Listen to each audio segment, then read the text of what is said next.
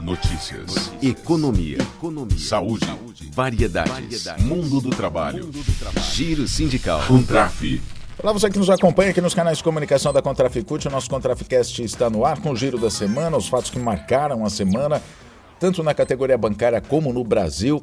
A gente vai falar sobre os casos, por exemplo, do Vini Júnior, que sofreu racismo, mais um caso de racismo, né, um ataque, mais um ataque racista no último domingo, dia 21. A gente vai falar também sobre política, sobre economia e outras notícias aqui no nosso Contraficast que começa agora. Começando, aliás, com uma boa notícia. A Contraficute realizou um encontro com representantes das federações e sindicatos filiados para uma nova fase da organização do ramo financeiro. Essa reunião aconteceu na sede da entidade em São Paulo, na quinta-feira e também na sexta. No evento, além do mapeamento dos segmentos que atuam no ramo, foi formalizado um plano de ação e instituído o Coletivo Nacional do Ramo Financeiro e Política Social. A secretária de Organização do Ramo Financeiro e Política Sindical da Contraficute, Magali Fagundes, diz que a iniciativa é fundamental nesse momento porque a fragmentação das funções no sistema financeiro é grande e continua se aprofundando e o movimento sindical precisa acompanhar essas mudanças para ampliar sua representatividade e assegurar que esses trabalhadores tenham garantidos os seus direitos e alcancem novas conquistas. A Caixa Econômica Federal comunicou à Contraficute essa semana e também à FENAI, Federação Nacional das Associações do Pessoal da Caixa, isso aconteceu na terça-feira, que vai contratar 800 aprovados em um concurso que foi realizado lá em 2014. Só para a gente ter uma ideia de como está o contexto, né, de como está o, o emprego bancário na Caixa Federal, dados de um último balanço divulgado pela Caixa mostram que o banco encerrou o primeiro trimestre deste ano com 86.741 trabalhadores, 109 a menos em um ano. Mas além da queda no número de trabalhadores, houve um aumento de aproximadamente 5 milhões de novos clientes no período, o que eleva Dessa forma, o número de clientes a serem atendidos para 1.744 por trabalhador da Caixa. A busca por ampliar a contratação de mais empregados pela Caixa, na verdade, é uma luta permanente da Contraficute e da FENAI. Assim como a defesa de um banco público de caráter social, a missão das entidades é promover o bem-estar dos empregados da Caixa. A cláusula 50 do Acordo Coletivo de Trabalho, aditivo à convenção coletiva da categoria, lá do ano de 2014-2015, instituiu que a Caixa contrataria até dezembro daquele ano, 2015, mais 2 mil novos empregados. Com base nesse documento, a Contraficute e a FENAI atuaram de maneira contundente pelo cumprimento do contrato. O Coletivo Nacional de Saúde da Contraficute vai se reunir na próxima segunda-feira com a Comissão de Negociações da FENABAN para retomar a mesa permanente de negociações sobre saúde. Durante a pandemia, a mesa foi permanente, a mesa permanente foi substituída por uma mesa específica sobre os protocolos de segurança e prevenção à Covid-19. Mais notícias: repúdio. A Contraficute repudia a decisão do juiz substituto da primeira vara civil do Distrito Federal, Marcelo Gentil Monteiro, que atendeu a um pedido de um deputado para afastar o presidente da Caixa uh, de Previdência dos Funcionários do Banco do Brasil, a Previo, João Fukunaga, do cargo dele. A decisão fere instâncias democraticamente instituídas, entre elas o Conselho Deliberativo do Banco do Brasil e a Superintendência Nacional de Previdência Complementar, que habilitaram o João Fukunaga para exercer o cargo. Todos os ritos de governança foram respeitados, desde a indicação até a posse que atendeu às exigências previstas nos processos de elegibilidade tanto do Banco do Brasil, patrocinador do fundo de pensão, quanto da própria Previ. A decisão é, na verdade, um ataque ao movimento sindical, uma vez que Fukunaga, além de funcionário de carreira do Banco do Brasil e associado do plano Previ Futuro, tem um histórico de luta pelos direitos dos trabalhadores bancários nas entidades representativas.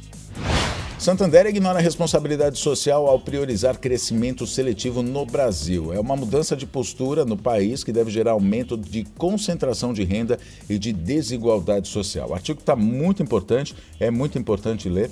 Você pode acessar no portal contraficute.com.br. A direção executiva da Contraficute se reuniu na terça-feira em São Paulo para analisar os dados do balanço da entidade e debater as prioridades do movimento sindical bancário em 2023. Presidenta da Contraficute, Juvândia Moreira, disse que a classe trabalhadora, e especificamente as categorias do ramo financeiro, precisam focar a atenção, a atuação para obter avanços em temas prioritários.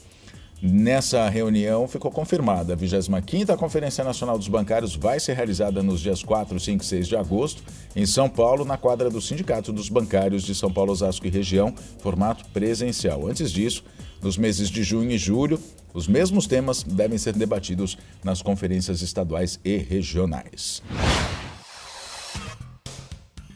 Bom, a gente começa falando sobre o Vini Júnior, né, o caso mais um que aconteceu com o jogador de 22 anos que joga no Real Madrid, na Espanha. Jovem talento, garoto sorridente, né, cara do Brasil, o menino Vini Júnior, que mais uma vez foi vítima de ataques racistas lá no Campeonato Espanhol. A Contraficute reivindicou a retirada do patrocínio do Banco Santander à La Liga Espanhola pelos seguidos atos de racismo direcionados ao jogador durante o campeonato. A Rita Berloffa, que é funcionária do Santander e secretária de Relações Internacionais da Contraficute, diz que, embora o banco já tenha emitido uma nota repudiando qualquer ato de racismo, deveria retirar imediatamente seu patrocínio da Liga.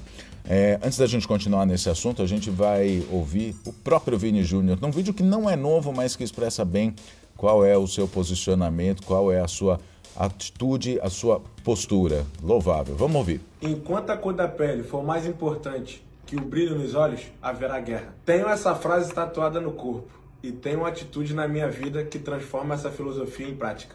Dizem que felicidade incomoda. A felicidade de um preto brasileiro vitorioso na Europa incomoda muito mais. Mas a minha vontade de vencer, o meu sorriso, o meu brilho nos olhos, são muito maiores do que isso.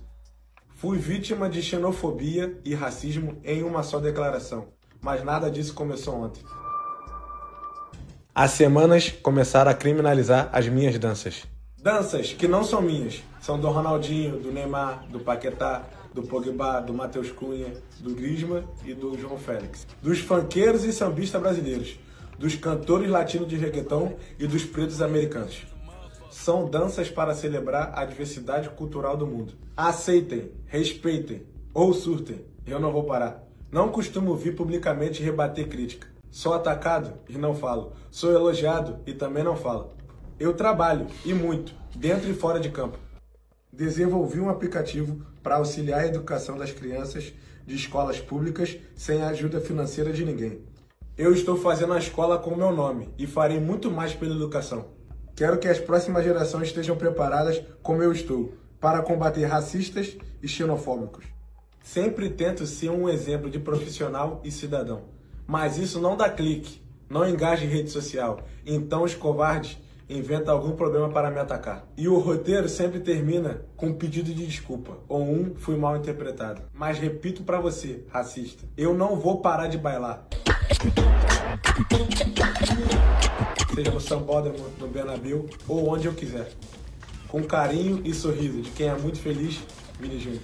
O Vini Júnior, inclusive, é tema do nosso podcast. Nós fizemos uma conversa com Almir Aguiar, que é secretário de combate ao racismo da Contraficute. Está disponível nas nossas redes sociais. Ainda sobre o Santander, vale dizer que o Santander já anunciou a retirada do, do patrocínio à La Liga, é, justamente por causa dos atos de racismo. O Santander é, patrocinava com 17 milhões de euros né, o, o, o campeonato La Liga, mas por causa desses casos é, ainda faltam duas rodadas para vencer o contrato, mas ele não vai, o Banco uh, Espanhol não vai, na verdade, é, renovar esse patrocínio. No entanto, lamentavelmente, a EA Sports, que fabrica jogos de videogame né, e jogos eletrônicos, anunciou que vai substituir o Santander no patrocínio, aumentando de 30, de 17 para 30 milhões de euros o patrocínio, infelizmente. Falar sobre reforma ministerial deu o que falar. A MP da reforma 1154 foi alterada pelo deputado Isnaldo Bulhões, do MDB de Alagoas, em favor das bancadas ruralistas e do agronegócio. Foi para votação na comissão mista na Câmara essa semana, foi aprovada. A medida, na verdade, eh, acabou tirando com essas emendas do deputado atribuições dos ministérios do meio ambiente e também dos povos indígenas.